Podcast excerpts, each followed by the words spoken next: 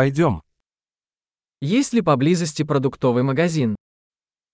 Có cửa hàng tạp hóa nào gần đây không?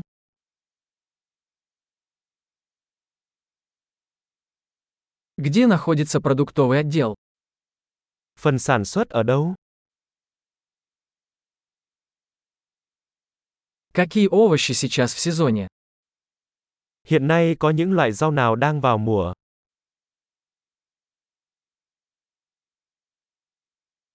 Эти фрукты выращены на месте. Những loại trái cây này có được trồng ở địa phương không?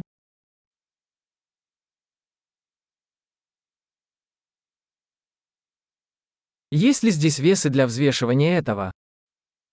Ở đây có cái cân nào để cân cái này không?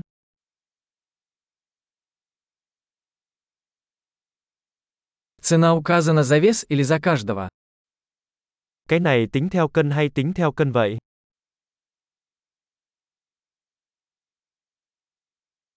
Вы продаете сухие травы оптом? Bạn có bán thảo dược khô với số lượng lớn không?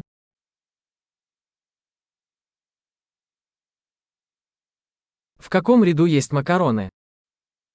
Lối đi nào có mì ống? Можете ли вы сказать мне, где находится молочный завод? Bạn có thể cho tôi biết sữa ở đâu không?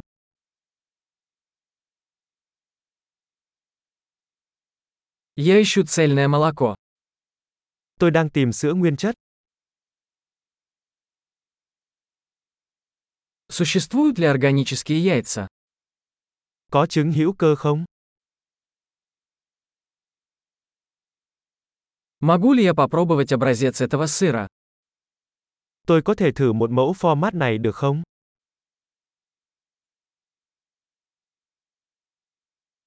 У вас есть кофе в зернах или только молотый? Bạn có cà phê nguyên hạt hay chỉ cà phê xay?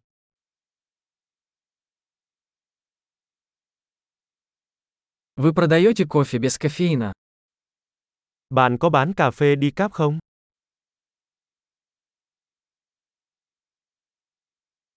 Я бы хотел 1 килограмм говяжьего фарша.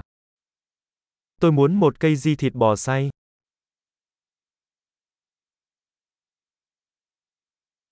Я бы хотел 3 куриные грудки.